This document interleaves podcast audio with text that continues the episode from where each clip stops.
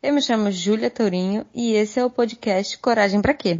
Esse podcast é para abrir sua cabeça para entender o que, que é coragem de verdade. Então, o quanto a gente precisa ficar bem atento, né? o quanto muitas vezes. Quer ver um, um, um padrão que a gente muitas vezes tem para evitar a, a dor? É, por exemplo, a gente é, a, vê a alegria como um mau presságio. Às vezes a gente tá lá, as coisas estão transcorrendo bem na nossa vida e aí a gente começa a ficar desconfortável.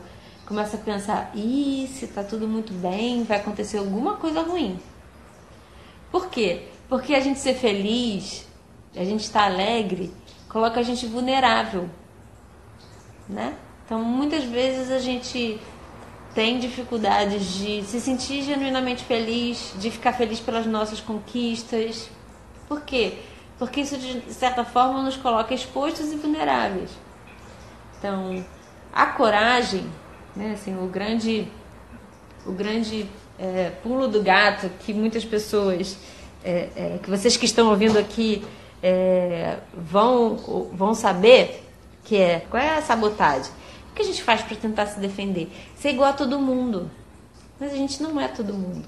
Só que quando a gente começa a deixar de ser todo mundo, é, ou agir como disseram que a gente deveria ser, é, óbvio, respeitando, não ferindo ninguém, né, não, não desrespeitando a, a, o outro que está ao nosso redor, porque muitas vezes a gente também confunde realizar as nossas vontades com fazer o que a gente quer, não se importar com os outros.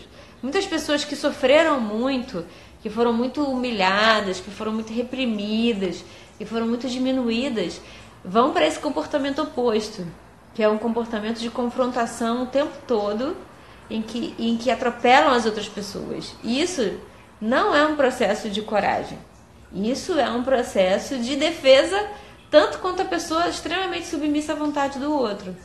São duas polaridades, porque em realidade agir com o coração Significa estar tá vivendo o momento presente, tá agindo e reagindo aquilo que chega e agindo do seu melhor, com o melhor que você tem, com a sua essência. Mas o nosso medo de que o nosso melhor não seja suficiente é tão grande que a gente se perde, que a gente começa a agir com como acham que a gente deveria agir, como disseram, como como falaram, como ensinaram pra gente, e aí a gente acaba tantas vezes se perdendo de nós mesmos.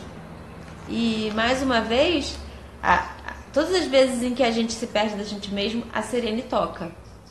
A sirene da ansiedade, a sirene do medo. E muitas vezes a sirene da vergonha.